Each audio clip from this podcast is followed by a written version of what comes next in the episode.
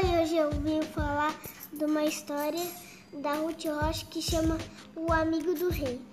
Que era uma vez duas crianças que moravam em uma aldeia que se é, que, an, que andaram na floresta que andaram na floresta e se perderam e acharam outra aldeia e que é, tinha um menininho que ele era um rei.